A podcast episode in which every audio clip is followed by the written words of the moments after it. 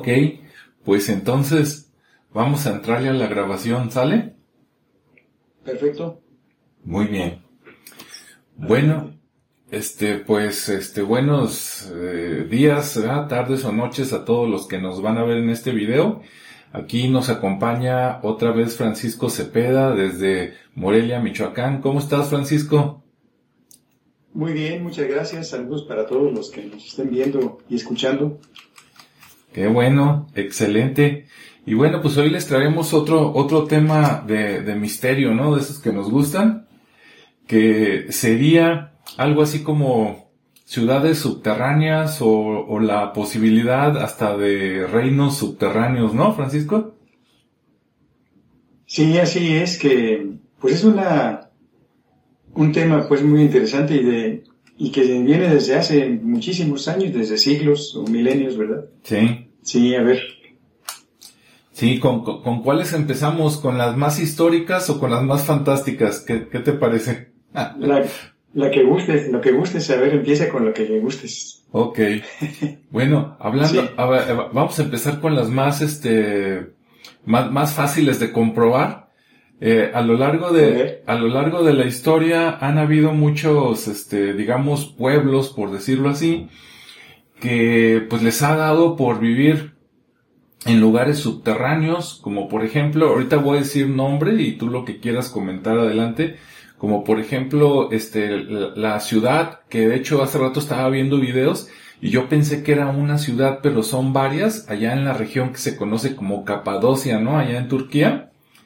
Este, Ah, sí. Allá Sí. hay varias ciudades donde la gente, digamos que construyó adentro de las rocas de las montañas y este, algunas son, algunas son como, como cerritos, como colinas, pero otras son hacia abajo. Sí. E incluso hacia abajo en, en varios niveles, ¿no? Es, o sea, digamos, ocho pisos hacia abajo, ¿no? Entonces es increíble Sí. que haya habido ciudades de personas que hayan vivido pues en el subterráneo. ¿Cómo ves? No, sí, parece totalmente increíble, pero eso sí es demostrable, pues están abiertas al, al turismo, ¿no? Pienso que la, la más conocida de, de estas ciudades es la de Petra, que ya es conocida mundialmente, ¿verdad? Pero hay otras, como tú dices, que, que sí, por ahí hemos visto reportajes y son varios niveles en donde van bajando y bajando y bajando y bajando. Y tenían todo tipo de, de estructuras para vivir ahí durante temporadas largas y, y una gran cantidad de gente. Aunque parezca increíble, como si fueran hormigas, como los hormigueros, así, así Sí. era. Podían vivir ahí sin salir a la superficie duran- durante, mucho tiempo. Tener inclusive sus animales, sus animales ahí este, domésticos y, y demás, ¿verdad? Y eso es totalmente demostrable y comprobable y ahí, ahí están. Ahí, ahí ya es, ya es algo, una realidad. Sí, y Sí. fíjate que me parece increíble porque de por sí yo pienso, ¿no? Ya el hecho de que familias, no nada más una, sino varias familias vivan abajo de la tierra y ahí vivan cotidianamente, ¿no? Se reproduzcan y tengan más hijos, es increíble, como tú dices. Todavía el tener, Sí. el tener animales, ¿no? Allá, no sé, perros, vacas, gallinas, no sé qué, se me hace más, más, Ajá. más increíble, ¿no? ¿Cómo ves? No, pues sí. Y casi para nosotros es inconcebible, pero, pero así ocurrió. Así vivían. Así es. ¿Y tú, ¿Y tú por qué crees que vivían así, Francisco? A ver, ahora sí se vale opinar. Híjole, pues es, he leído, tal vez lo hicieron por, por protección, para, para no estar expuestos a ataques de, pues de pueblos eh, externos. Creo que esa sería la, la posibilidad mayor, ¿no? Sí. No estar sujetos a que cualquier día llegaran y los invadieran y los masacraran y demás. Creo que esa sería la principal, no, no sé, pero, Sí. pero puede haber otras que no conocemos, ¿no? Sí, sí, puede, puede ser, así como posibilidad. Porque parece ser que esos lugares estaban en, en rutas de mucho comercio entre Europa y Asia. Sí, Entonces había todo tipo de, pues de, de gente que pasaba por ahí con buenas y con malas intenciones. sí, Así que pues mejor para evitar cosas, pues vamos para, para abajo. Sí. Pe- o- Pero, no sé, de pensar con herramientas de las que se supone que usaron, muy rudimentarias. no me quiero imaginar cuántos años duraron para construir todo ese tipo de, de estructuras, porque muy elaboradas, con muchos cuartos y escaleras y más cuartos hacia abajo y más niveles y demás.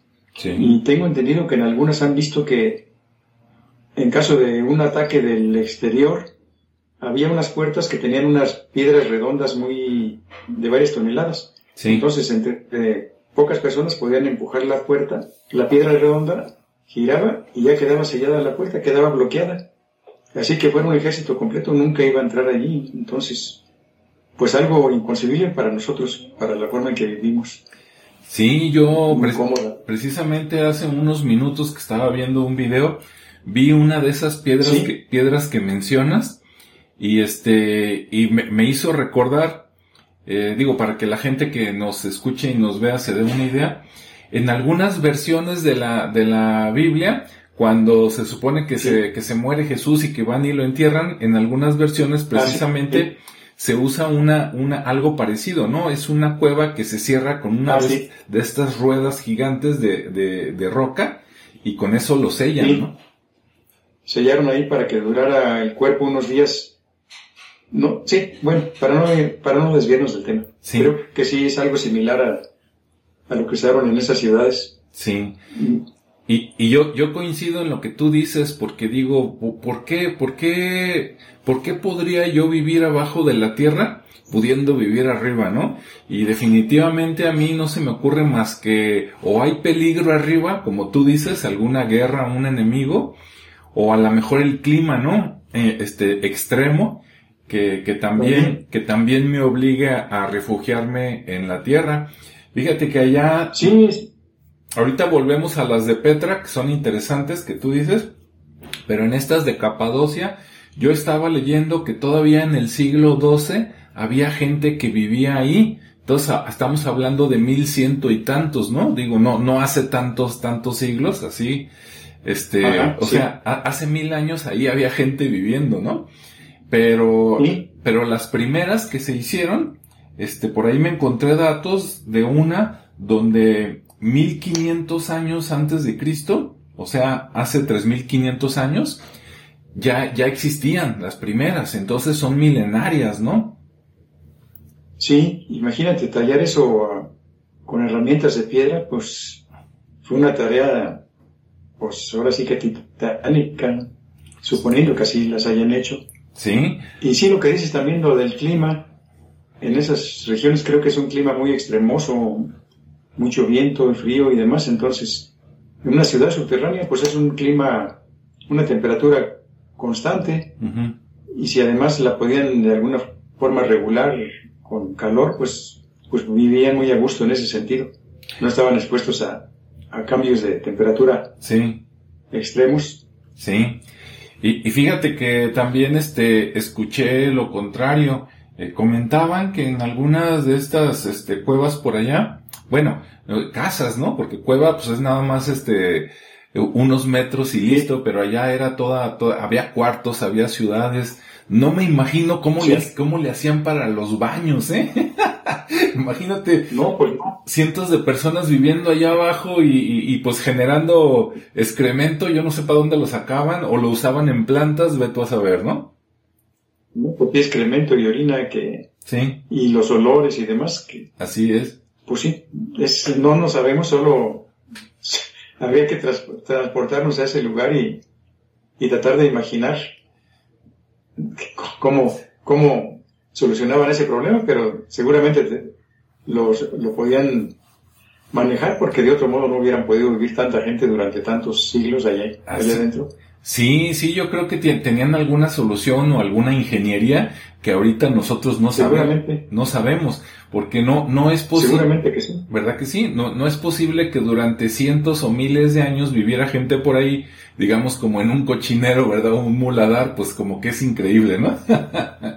no, inclusive no hubiera sido posible vivir, ¿no? O sea, así es. Esos gases se acumulan y son tóxicos, son hasta peligrosos, entonces, alguna solución de, le habían dado ya.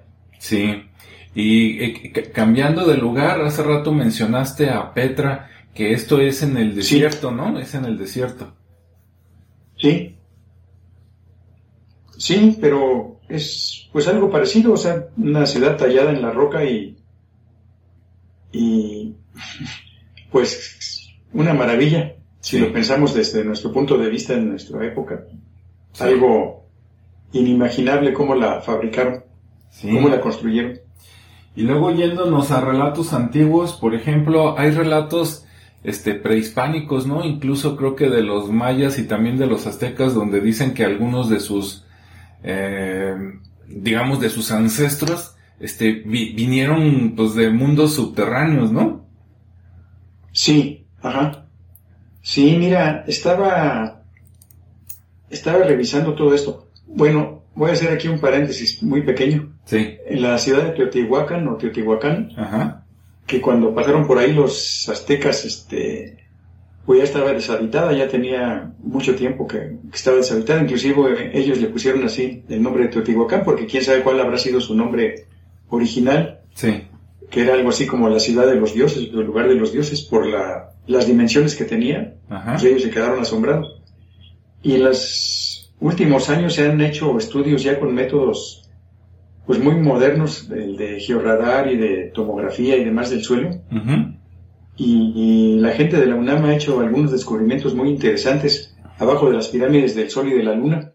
No sé si has leído o sabido de estas que se han encontrado túneles debajo de las pirámides del Sol y ya encontraron también debajo de la pirámide de la Luna. Sí. Y han encontrado infinidad de cosas que muchas no se han dado a conocer. ¿Verdad? Inclusive primero metieron un, un robot con una cámara y, fue filmando todo y ya después entraron los, las personas. El personal, pues, eh, investigador. Pero también esto que, que hay ahí abajo, cómo lo hicieron, para qué.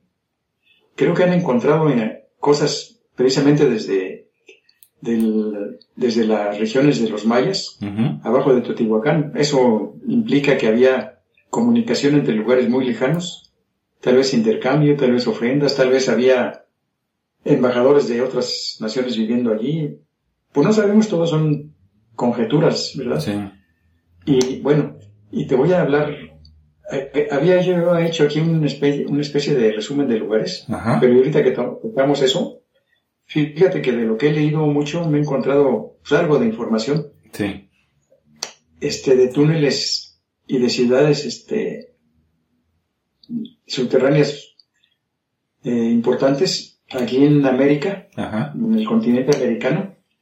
Hay varias, inclusive, hay por ahí algunos videos y demás que en el, en el cañón del Colorado, en el río que pasa al fondo, hay unas partes que están vedadas al público, no, no, está, no hay acceso al público. y según se dice que hay una parte en donde se mar, hay las marcas del nivel del agua del río de años o siglos anteriores que estaba más alto que el actual y que hay unas entradas, una, una entrada, una cueva, que estaba al nivel del, del, río, ahorita ya está muy alto, y que llegaron a entrar allí y que se supone que adentro hay cavidades muy extensas y con muchas cosas este, que parece ser que, que tienen relación con, con Egipto, pero todo eso está vedado, está, pues no, no, no se puede tener acceso para el, para el público, solo ellos saben lo que hay, lo que han encontrado y y pues hasta allí. Eso allá en, en lo que hoy es Estados Unidos, ¿no? Ajá. En Sudamérica, pues, pues hablan de Sudamérica y lo poco que sabe uno, o lo que hablo por mí, lo poco que sabía yo, pues de los incas, que eran el pueblo dominante y tal, tal, tal.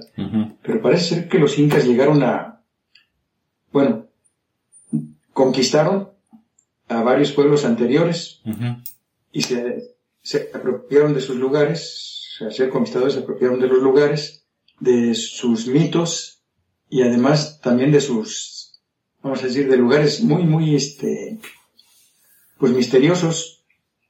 Eh, se habla de, también de túneles que, que miden muchos kilómetros y, y de los cuales salían personajes este, que les ayudaron a, a la civilización allá de los pueblos sudamericanos. Uno de ellos fue Viracocha, que sería un parecido al Quetzalcóatl de aquí de, México. Que este Viracocha era un ser de piel clara, de, estatura muy alta, que salió de un lugar de estos, de un túnel, y les enseñó pues, los, los fundamentos de la civilización, de la cultura y, y de ahí se desarrollaron estos pueblos, ¿no? Eh, hay un, me encontré un reportaje de la ruta de Viracocha, este, eh, túneles que llegarían desde lugares en las fronteras de Brasil, atravesando Perú, partes de Ecuador, y llegan hasta el océano, que es el Pacífico, pero a, a, profundidades muy, muy extensas. Y en línea recta, además no son, a decir, una caverna que se fue en línea recta, pues no, como que, como que fue hecha con, en forma artificial, de la que salió Viracocha. Ahora, cuando llegaron los españoles, ya en la conquista, eh, llegaron a la, a la, capital que era Cusco, y en Cusco estaba la, déjame ver cómo se llama esta, este edificio. Ajá. Eh, espérame un momentito. Claro, no hay problema. Bueno, en este, en este edificio que tenía, que estaba en Cusco, Ajá. Estaba, estaba, era una casa pues hecha de piedra, pero de esas, de esos edificios hechos por estos sudamericanos, que no estaban unidas las rocas con cemento, sino que eran rocas empotradas en una forma perfecta que no dejaban, no se podía meter una hoja de papel entre roca y roca. Pero en ese edificio estaba recubierto de láminas de oro. Entonces, era una riqueza en, oro fabulosa, que fue lo que, parte de lo que tomaron para pagar el rescate de, de Atahualpa. Cuando este, el conquistador Pizarro pidió el, tomó prisionero a Atahualpa y pidió un rescate que le llenaran un cuarto de oro, pues sacaron ahí las planchas de, de este, de esta, de esta construcción y llenaron, llenaron el cuarto. Y ya cuando vio tanta cantidad de oro, dijo, no, pues solo tráiganme más, porque si no lo voy a matar. Y al final, pues lo sacrificó, ¿verdad?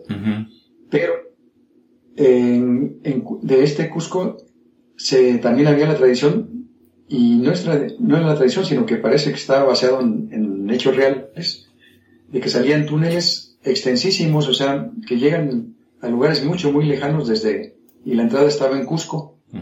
Inclusive dicen las leyendas que algunos de estos túneles pasaban por debajo del lago Titicaca y tenían salida hacia alguna isla del lago Titicaca. Esto parece increíble, parece imposible, pero así lo marcan las tradiciones, las tradiciones de de ellos.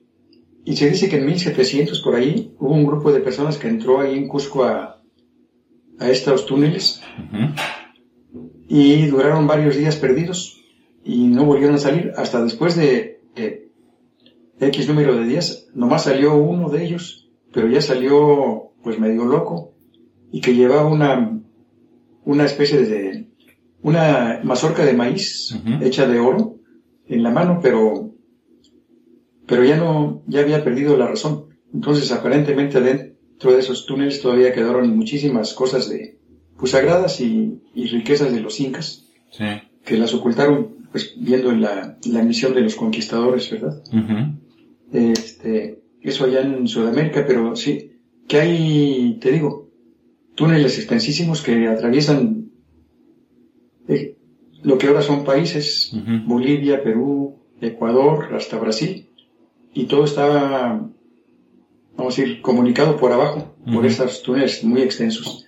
Y ahora te voy a hacer una, eso es un poco conocido, bueno, es conocido por los que nos gusta este tipo de cosas, ¿no? Sí. Pero hay otra cosa menos conocida y similar. A ver. Aquí, y concretamente aquí en Michoacán, Ajá. este, en Michoacán estaba también el, reino Purépecha, o Tarasco. Sí. Cuando llegaron los españoles, que era el dominante aquí en, en lo que hoy es Michoacán, Querétaro, Guanajuato, demás. Pues este, había las ciudades, este, las ciudades principales de los purépechas había sido primero Zacapu. Zacapu, eh, hay un lugar que, que, le llaman el Mal País o Mal País, dicen los campesinos, que es un lugar de origen volcánico, porque está lleno de rocas y rocas y rocas. Eh, entonces se habla que hay una cueva muy honda ahí en el Mal País de Zacapu, y que por esa cueva se puede llegar hasta Sinsunzan, que fue, que era una de las capitales del imperio purépecha.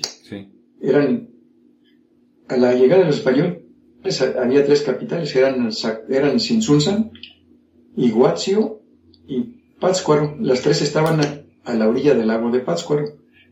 Bueno, pues supuestamente estas tres capitales estaban comunicadas por abajo por medio de túneles, pero son kilómetros entre una y otra. Pero lo más sorprendente y que lo comentan por ahí en las tradiciones purépechas es de que no solo se comunicaban entre estas tres ciudades, que te digo estaban a la, a la orilla del lago de Pátzcuaro, sino que también se comunicaban hacia Zacapo, que había sido la primer capital. Pero aquí lo sorprendente, en caso de que fuera cierto, parece, te digo, parece increíble, pero todo puede ser posible. Sí. Que para que hubiera un túnel que comunicara de Sinsulsan o de Iguazio hacia Zacapu, tendría que pasar precisamente por debajo del lago. Entonces, ¿cómo va a pasar por debajo del lago? Bueno, pues, ¿y por qué no? Sí. Si ahora hay un, guardo las proporciones, si hay una, si hay un túnel carretero que, que cruza de, de Europa hacia Inglaterra y por donde transitan vehículos, pues, ¿por qué no podrían haber hecho ellos esto, verdad? Aunque a alguna gente le parezca increíble hasta visible, pero todo, todo es posible. Porque tal vez ellos no, ni siquiera los hicieron, tal vez ya los habían, ya los encontraron de, de civilizaciones anteriores o de humanos o no humanos, ya, ya estaban esas comunicaciones. Creo que eso es muy poco conocido, pero sí es, sí es una tradición por acá en, sí. en Michoacán. ¿eh? Sí, está muy interesante porque fíjate que, como dices tú, si suponiendo que existen, si, si, si no, si no se conectaran atravesando el lago, pues tendrían, tendrían que bordear el lago y es mucho, es mucho más terreno, ¿no? Y bordearlo o atravesarlo en canoas. O atravesarlo. Pero también, pues una canoa, pues es más, es, pues una canoa es lenta, no es, no es tan rápido como, como ir caminando, corriendo a pie, ¿verdad? Como ellos, que había corredores, pues que, muy buenos. Entonces, todo, todo es posible. Y no solo eso, ya hablando ya de leyendas, se dice que hay, que, también había más trayectos de túneles hasta lugares cercanos aquí a, a la capital, eh, bueno, a la capital actual Morelia. Hay un pueblo que se llama San Nicolás Obispo y dicen que por ahí también había una entrada de Sinsunza. Fíjate que hay una fotografía de los años, de principios del siglo XX, por ahí está en internet, en donde un, un norteamericano estuvo tomando fotos de Sinsunza antes de que la remodelaran, y o bueno, de que la, de que la pusieran, la abrieran al turismo. Y se ve en la parte muy al fondo de, al fondo en, en la profundidad pues de las pirámides o yácatas que les llaman, se ve una puerta, una puerta hasta abajo. Entonces es posible que esa puerta haya sido una, la entrada de estos túneles que, de los que se habla. Esa puerta pues ahorita ya no está. Ve y pues, pues ya está todo modificado, ¿verdad? Sí, ya, ya. Pero en esa, es original de principios de 1900, allí se ve esa, esa puerta. Así que pues hay muchas cosas que, que este, pues que falta por saber. Sí. Aquí mismo en Morelia este, hay una tradición. Mm, eh, se supone que aquí abajo de Morelia, en la ciudad de, de la antigua ciudad de Valladolid, que era pues muy pequeña, centro histórico, hay túneles también. Claro, eso es, eso ya es normal, eso es como en todas las ciudades fundadas por los españoles, hacían túneles de escape de los conventos y de las casas principales. Sí. Pero ahí, la leyenda habla de que en una parte que estaba fuera de la ciudad, en una, en una loma que le llamaban la Loma del Zapote, que era un cerro, había unas cavernas, unas grutas. Entonces se dice que de esas grutas se podía llegar hasta el centro de la ciudad, hasta la catedral, precisamente. Y, y hay más, o sea, si te pones a leer, a ver las tradiciones de Morelia y los, y los libros de leyendas, no solo la de las cuevas del toro, eh, hay también se decía de otras cuevas que llegaban hasta la loma de Santa María, que también está muy lejos, y tendría que pasar también por abajo de un río. Eh, eso se menciona porque durante la época colonial se, se, dice que hubo un robo a las, a las arcas de catedral y metían los, los bandidos. Alguien que conocía que abajo de catedral había un cuarto lleno de, de monedas, lo de los diezmos. Entonces, alguien de ellos supo por dónde llegar y de la parte externa cavaron y empezaron a vaciar la, esa, esa alcancía, por llamarlo, ¿no? Las autoridades los descubrieron, se metieron por esos túneles y los, pues algunos los siguieron y otros se, se fueron más lejos y se perdieron por allá entre las, entre estas grutas, ¿no? Y hay, hay otra, hay otra tradición que parece que también tiene mucho de real. Se habla de un río subterráneo que pasa por el centro de Morelia. Ese río subterráneo sale eh, en una parte que ya está también dentro de la ciudad, pero era, había una pirámide. Una pirámide, esa pirámide tenía una puerta, esa puerta llevaba una, una, escalera de caracol, abajo de la escalera de caracol, ahí estaba un acceso al río subterráneo y por ahí brotaba agua. Y de ahí brotaba agua y se formaba una, pues un pantano, una ciénaga al pie de esta pirámide. Esto me lo llegaron, todavía conozco personas que, que conocieron cuando estaba esa puerta y el agua que brotaba, porque estas personas eran de la familia que era propietaria de ese lugar. Y decían que su papá mandó a hacer una alberca que se llenaba con esa agua. Después cuando construyeron el periférico, resulta que pasaba junto a esa, a esa pirámide, que para ellos era un pequeño cerro, porque estaba, estaba tapado por tierra y vegetación. Y este, secaban ahí, drenaban el agua para construir y al día siguiente ya estaba otra vez lleno de agua alrededor. Entonces, que les costó mucho trabajo hacer el, la pavimentación de esa, de esa zona porque se inundaba constantemente. Pues era por el agua que salía debajo de la pirámide. Esta pirámide, pues si un día vienes por aquí te voy a llevar a donde está. No se puede entrar porque es propiedad privada y está cercado, pero pero está, sí, por fuera. pues ahora sí que a la vista de todo el mundo y nadie sabe o muy poca gente sabe. Está a un lado del periférico de aquí de Morelia. Bueno, esto fue una digresión, ¿verdad? No, esta no es una ciudad subterránea, pero es parte de, de lo que hay aquí en Latinoamérica, completamente aquí en, Michoacán. Sí, no, pues ah, Voy a hablar de más lugares. Sí. Este, hablando aquí en América, mira, eh, en los años 70, a principios de los años 70, salió una serie de reportajes aquí en un periódico, en ese tiempo era el, el único periódico pues de circulación de todo el estado que se llamaba La Voz de Michoacán.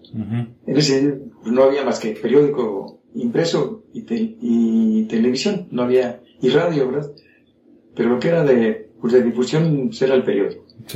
Y salía una serie de reportajes sobre algo que sucedió en un lugar que se llama el Cerro de Culiacán, en Guanajuato. No sé si tú escuchaste hablar de eso. No. bueno, supuestamente fueron de, aquí del periódico y hicieron entrevistas allá a la gente, ¿no? Este cerro de Culiacán es un cerro muy, muy especial y merece una, una mención, te digo, especial. ¿eh? Pero bueno, Supuestamente un campesino, siguiendo una vaca, se metió a una cueva en ese cerro. Caminó mucho, mucho tiempo y en cierto trayecto se encontró con unos seres muy altos, de piel muy clara, de pelo largo. Y estos seres lo recibieron de una forma, ahora sí que amigable, amistosa, pero se comunicaban con él por medio de telepatía, o sea, le transmitían mensajes telepáticamente. Y lo invitaron a, a que los acompañara y se fueron más adentro de esa, de esa cueva o de ese túnel, lo que haya sido. Y llegaron a un lugar donde pues, le mostraron dónde vivían. En un lugar muy pues, iluminado, había, había mucha luz y había mucha vegetación, agua, y parecía que era un lugar donde había una vida muy, pues, muy tranquila, muy bonita. Le enseñaron varias cosas. Y él salió y pues lo contó a sus pues a los conocidos, ¿no? Eh, fueron de aquí y hicieron varios reportajes de esto y se, se, dio, tuvo mucha difusión en, esa, en ese momento. Y como, de, como todo, después pasó el tiempo y pues quedó en el olvido. Después, ahí cerca hay un lugar que se llama Valle de Santiago. No sé si has escuchado el Valle de Santiago y las siete luminarias, que son siete cráteres extintos. Y fue donde también en esa época una persona empezó a producir legumbres gigantes, mm. este, legumbres gigantescas que pesaban muchos, muchos kilos, muchos kilos, ¿no? Sí. Eh, y también hicieron reportajes, inclusive salió en la televisión de ese tiempo, lo llevaron a siempre en domingo, que era el programa Sí. pues estelar de, de telesistema de, de esa época, ¿no? Y este, hasta las, creo que los presidentes este, le dieron difusión y demás, pero de repente ya cortaron todo y, Sí. Y Se, ya, se hasta acabó. ahí se acabó todo, porque también empezaron ya a manejarse otras cosas de, de que se podía combatir el hambre, que se podía cultivar a gran escala en el mundo, que se podía mejorar todo, y pues ahí, ahí cortaron, Sí. cortaron y, y no se volvió a saber nada. Esto es en las, vamos a ir en los alrededores del Cerro de Culiacán, en esta ciudad que se llama Valle de Santiago. Guanajuato. Fíjate que el Cerro de Culiacán es un cerro muy alto y está en medio de una planicie, o sea, Guanajuato, pues esa parte es muy, es plano, está lleno de, o es tierras de cultivo muy fértiles. Y hay muchas ciudades alrededor, Yuriria, Valle de Santiago, este, Salvatierra, eh, y otras, con una agricultura muy, pues muy rica. Y en medio está ese cerro, un cerro altísimo que tiene muchas barrancas, muchas cuevas, muchas cosas eh, y muchas leyendas. Se habla de, también de que hay muchas cuevas ahí. Una de ellas es esta donde te digo que, que esta persona entró y se encontró con esos, Con con esos seres. amistosos, ¿verdad? Este, pero también aquí voy a hacer un paréntesis. Este cerro de Culiacán, hay una teoría, parece que con ciertos fundamentos, que podría ser el origen del, del pueblo náhuatl, que de ahí fue el famoso Chicomostoc, de donde salieron en peregrinación a buscar la tierra prometida, Sí. hasta llegar a lo que hoy es este, hasta a lo que fue Tenochtitlan y que hoy es la Ciudad de México. Hay algunos elementos que hacen pensar que este cerro de Culiacán fue el, el Chicomostoc de las leyendas, Ujú. o Aztlán, Sí. el lugar de las siete cuevas. Sí. Pues porque sí, está, también está lleno de cuevas. Este, este cerro, y te digo, es muy importante, muy alto, y, y es la, y domina una gran región que es muy rica en agricultura. Entonces sí, ah, este, podría ser el, el Chicomostoc de las leyendas. Sí. Bueno, nos salimos de esto. ¿Qué, qué- qué otro lugar querías, quieres hablar? Mira, también te quería comentar. Ajá. Esto del reino de, de esto de las ciudades subterráneas, hay una, pues también una tradición que le llamaban el reino de Agartha o el reino de Agarthi, Sí. que precisamente habla de eso, de que hay, que la tierra donde, el planeta donde habitamos, está surcado por túneles extensísimos que la, que lo cruzan de un lugar a otro, de, van de continente a continente, está, todo está surcado por, por una red de galerías artificiales, pues hechas, a- hechas artificialmente, y que hay ciudades adentro y que vive, hay una, una civilización adentro de la Tierra, los intraterrenos. Que pues de vez en cuando han salido a la, salen a la Tierra, entran y salen. Aparentemente se, inclusive se dice que los ovnis no, no es que vayan hacia el, que vengan de otros, de otros planetas, sino que salen de, más bien del interior de la Tierra y viajan al espacio, pero la base está aquí adentro de nuestro planeta, en el interior. Y hay ciudades adentro pobladas por muchos, por muchos habitantes que podían ser humanos o parientes de nosotros o algo así. Creo que eso es más, también es conocido, ¿verdad? Yo creo que algo sabías de esto. Sí, sí, precisamente, este, pues hay le- leyendas, unas muy antiguas, ¿no? De que sí hay civilizaciones, como dices tú, no necesariamente Sí. humanas, a, a lo mejor hasta ante- Ajá. anteriores a la raza humana, que viven debajo Sí. de la tierra.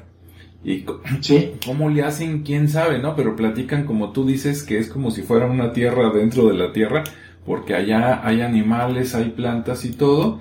E incluso hay, un- hay una, pues ya no sabe uno si decir leyenda, porque ya se mezclan cosas a lo mejor increíbles, pero con datos muy históricos, de, de que Sí. en, en la primera mitad del siglo XX, por ahí entre los años 20 y los años 40, 50, había un, un explorador, ¿no? En Estados Unidos muy famoso, que ahorita se me va el nombre, que tenía un avión y que el gobierno de Estados Unidos le pagó para que fuera al polo sur, por allá, y que volando encontró una gran caverna que se metió con todo y su avión, Sí. y que allá encontró pues otra civilización Algunos dicen que hasta encontró seres, digamos, extraterrestres o intraterrestres, como dices tú, Sí. y que eso lo han mantenido en, en secreto, ¿no? Por eso casi nunca sabemos nada de, del Polo Sur, que es muy interesante porque en, en el Polo Sur sí hay tierra, o sea, es un continente, ¿no? Cubierto de, de, Sí. de hielo, al contrario Sí. del, del Polo Norte, que en el Polo Norte pues está Groenlandia y algunas islas, pero una buena parte pues es puro hielo, ¿no? No hay, no hay tierra debajo. Sí, así es. Sí, se habla mucho de, pues, del Polo Sur, pero además como que está vedado la información del Polo Sur, no, no hay gran, no se, no sale mucho hacia el gran público, ¿no? Está, está muy, Así es. como que muy detenido todo lo que sea de ahí. Ahora con el deshielo, con, con esto del cambio climático, se está diciendo que, pues se están viendo estructuras allá abajo de la, del hielo, Sí. se habla inclusive de pirámides, pero bueno, yo no quiero hacer este conjeturas, mejor les vamos a esperar a ver qué nos quieren informar. Pero ahí se dice que hay una entrada por ahí al, también a ese mundo interior. Sí, en este reino de Agarthy se, se habla de que hay entradas en diferentes partes del, del planeta. Claro, están disimuladas, no, no para que todo el mundo pueda acceder, ¿verdad? Pero en, to- en, los, en los diferentes continentes hay entradas a este, a este mundo. Pues en el Tíbet, por ejemplo, lo que un día hablábamos de Lobsang Rampa, uno de sus libros se llama La caverna de los antepasados. Mm. Habla de una caverna que está por ahí en las montañas donde adentro hay, hay aparatos y hay cosas que ellos no saben ni, ni lo que son, ni la antigüedad que tienen, pero están ahí desde hace miles de años. Y ellos los, ellos los custodian, pues los tibetanos. Sí. Este, O, o como lo que platicaba el, el padre Crespi, ¿no? Allá en... ah, sí, en en la caverna de Sí. la cueva de los La payos. cueva de los tallos, que también decían que si te metías mucho, encontrabas construcciones hechas por, pues, si no por el hombre, por algo parecido, ¿no? Sí, fíjate que eso se dijo mucho, hay, de esos hay muchos escritos, de que supuestamente en la cueva de los tallos, en una de las galerías que hay allá adentro, hay una biblioteca enorme, pero no de libros este, impresos de papel, sino de metálicos, o sea, planchas de metal con una escritura desconocida, Sí. que, pues que es una biblioteca que, que no, pues no sabemos traducirla. Se dice que está por allá abajo y se accede ahí por esa, por ese hoyo del, del suelo, ¿verdad? Así es también. Ha- Hace rato cuando platicaste de, de allá de Estados Unidos, de- del Colorado, que por allá hay una Sí. región que no, este, pues no, no- dicen bien dónde está y tampoco permiten el acceso como tú dices. Yo, yo había, Sí. había leído hace muchos años ya eso que comentaste, que a principios del siglo XX, cuando hubo mucha exploración en el mundo y que digamos que la prensa era más libre que ahora, aunque tenía menos, Ah, sí. aunque tenía menos alcance, pero decían más verdades, ¿no? Sí, podían eh, escribir libremente y se publicaba, sí. Sí, entonces sí, sí recuerdo por ahí que hubo una, una expedición independiente de una persona que fue por ahí al desierto de Estados Unidos y que encontró una cueva y que ellos iban buscando así como civilizaciones antiguas relacionadas al tema de, de gigantes, ¿no? O sea, de personas de, Ah, sí. de dos, tres metros de altura. Digo, nada, nada, Sí. nada súper descomunal, pero sí sorprendente. Y que encontraron en algunas cuevas sí esqueletos más o menos de esa estatura, de gente muy alta, pero que, Ajá. pero que después se metieron a la cueva y que encontraron algunas escrituras y alguna, algo parecido a jeroglíficos egipcios, como tú dijiste, ¿no? Entonces, Sí. eso, eso también está muy, muy interesante, ¿no? Y después, este, que, que ya después que ellos lo, lo dieron a conocer y que, digamos que los periódicos locales, pues lo sacaron en las noticias, luego llegó el famoso Instituto Smith- Smithsoniano, ¿no? Que parece que todo se roba y, y se lo lleva ya a ocultar para que nadie se entere, ¿no? Algo así. Sí, o sea, se habla de que ahí han ido a, a parar muchos fósiles de, esqueletos mundo. gigantes humanos Sí, y que de repente, pues que ya se perdieron, ya no están. así es. Eh, pues nadie sabe qué pasó. sí, o sea, ¿qué hay ahí de, Sí. que hay ahí de fondo, ¿no? Ah, acá también. Sí, adelante. No, dime. No, ya, me, me iba, me iba a cambiar de, de, de, lugar, me iba a regresar a lo de los tallos, pero si quieres terminar acá el comentario. Adelante. No, sí, sigue, sigue. Ah, con los tallos. Ya ves que allá, allá en los tallos, ahorita no me acuerdo el apellido del señor, pero un, un, un extranjero que estaba viviendo ahí, fue, digamos, la persona original que platicando con los nativos, los locales, este, encontró el lugar. Después él, ingenuamente, este, trata, digamos, de, de, dar a conocer el, el, lugar, de pedir apoyo del gobierno, y luego empieza, empieza a llegar gente de fuera, ¿no? Llegó este, ¿cómo se llama? El de la teoría de los, de los, este, alienígenas ah, este, Llega Eric von Daniken y llegan otras personas que se aprovechan de este señor y entonces ellos traen su expedición y ellos solos, eh, digamos, se sirvieron para sus intereses y luego a él lo dejaron ahí, este, olvidado, ¿no? Dentro de eso, incluso se organizó una expedición de Estados Unidos donde fue uno de los astronautas, creo que, no me acuerdo si Neil Armstrong o algo así, y se sospecha que ellos sí se metieron y que esas grandes láminas que mencionabas, ¿no? A lo mejor ellos se las robaron y las sacaron, ¿no? No, no sabemos. Pues ahí ya, ahí ya no sabemos, ahí se pierde ya Así la continuidad. Pero bueno, el chiste es de que dices cómo encontrando cosas en un país, luego siempre llegan o, o, o llegaban, ¿no? En aquellos tiempos o los ingleses o los americanos con una expedición este, llegan, se meten y vámonos, y vámonos, ¿no? Y no sabes qué se llevaron y ni siquiera lo, lo comentan ni lo comparten con los países de origen.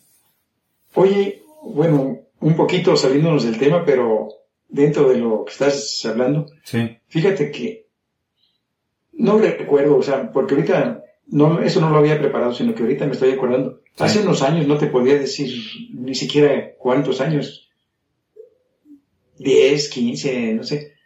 No sé si recuerdas que hubo una, supuestamente hubo un alguien, y me parece que fue en el estado de Puebla, algo así, que entraron a una cueva, y este, muy honda, y claro, entraron con equipo y demás, y encontraron adentro un, un esqueleto, un cráneo, que parecía de humano, pero que tenía un cuerno o dos cuernos o sea, no era falso, sino que tenía, tenía integrado unos cuernos y era un, además de tamaño muy grande. No sé si recuerdas eso. Entonces que lo sacaron, creo que era un médico el que lo sacaron y creo que hasta cobraban por, lo empezaron a exhibir y cobraban porque la gente fuera a verlo. Pero precisamente se enteraron en otros, en otras latitudes de esto y entonces llegó una, supuestamente, porque esto salió también en las noticias, que llegó un grupo de, de militares ingleses, expertos en, ¿cómo se llama? En, buceo de profundidad y demás, en espeleología. Y entraron a ese lugar y duraron días allá adentro. Sí. Y estaba también resguardado la entrada, no, no, no se podía acceder, ni había información. Y estuvieron allá días adentro.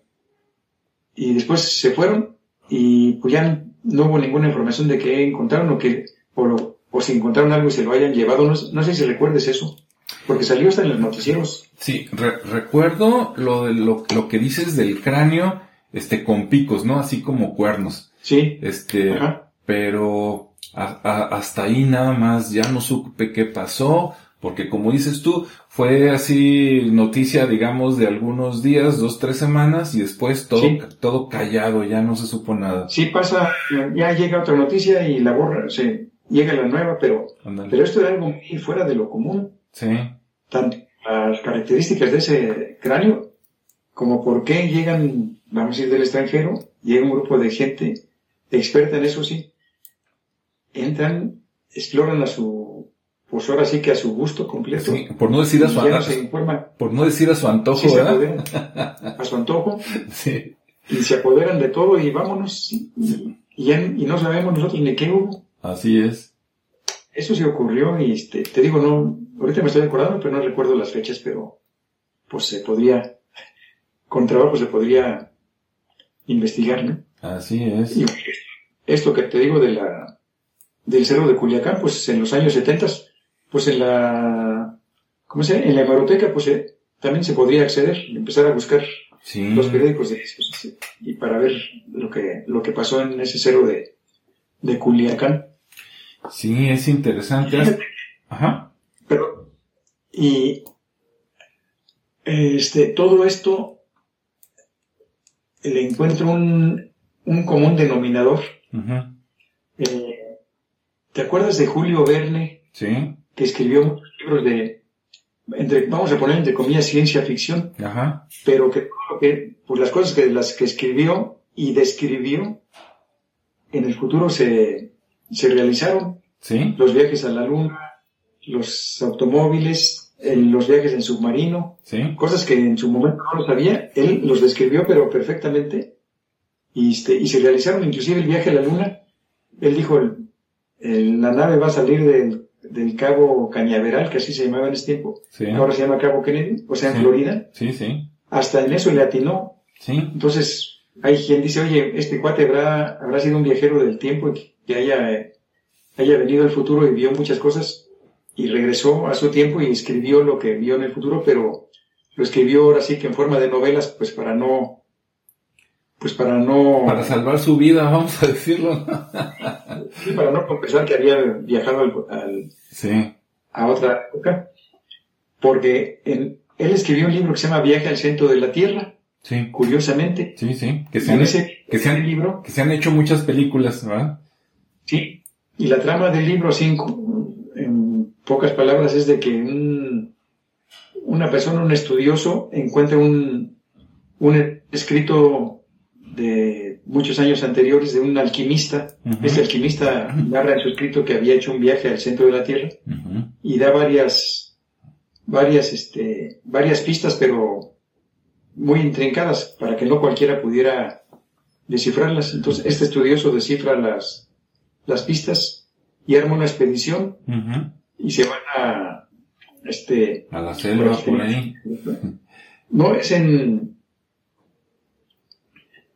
en Islandia, Ah, sí es cierto. Ajá. en Islandia, o sea, en el norte, Sí. en una parte pues muy fría, entran a un volcán Sí. en la- por la boca de un volcán, pero ahí decían cuál de, había varios trayectos Sí. de salida de, la, de lava. Entonces ahí en las pistas decían por cuál trayecto debían bajar y bajan, empiezan a bajar y bajar y bajar, duran días y van encontrando muchas cosas.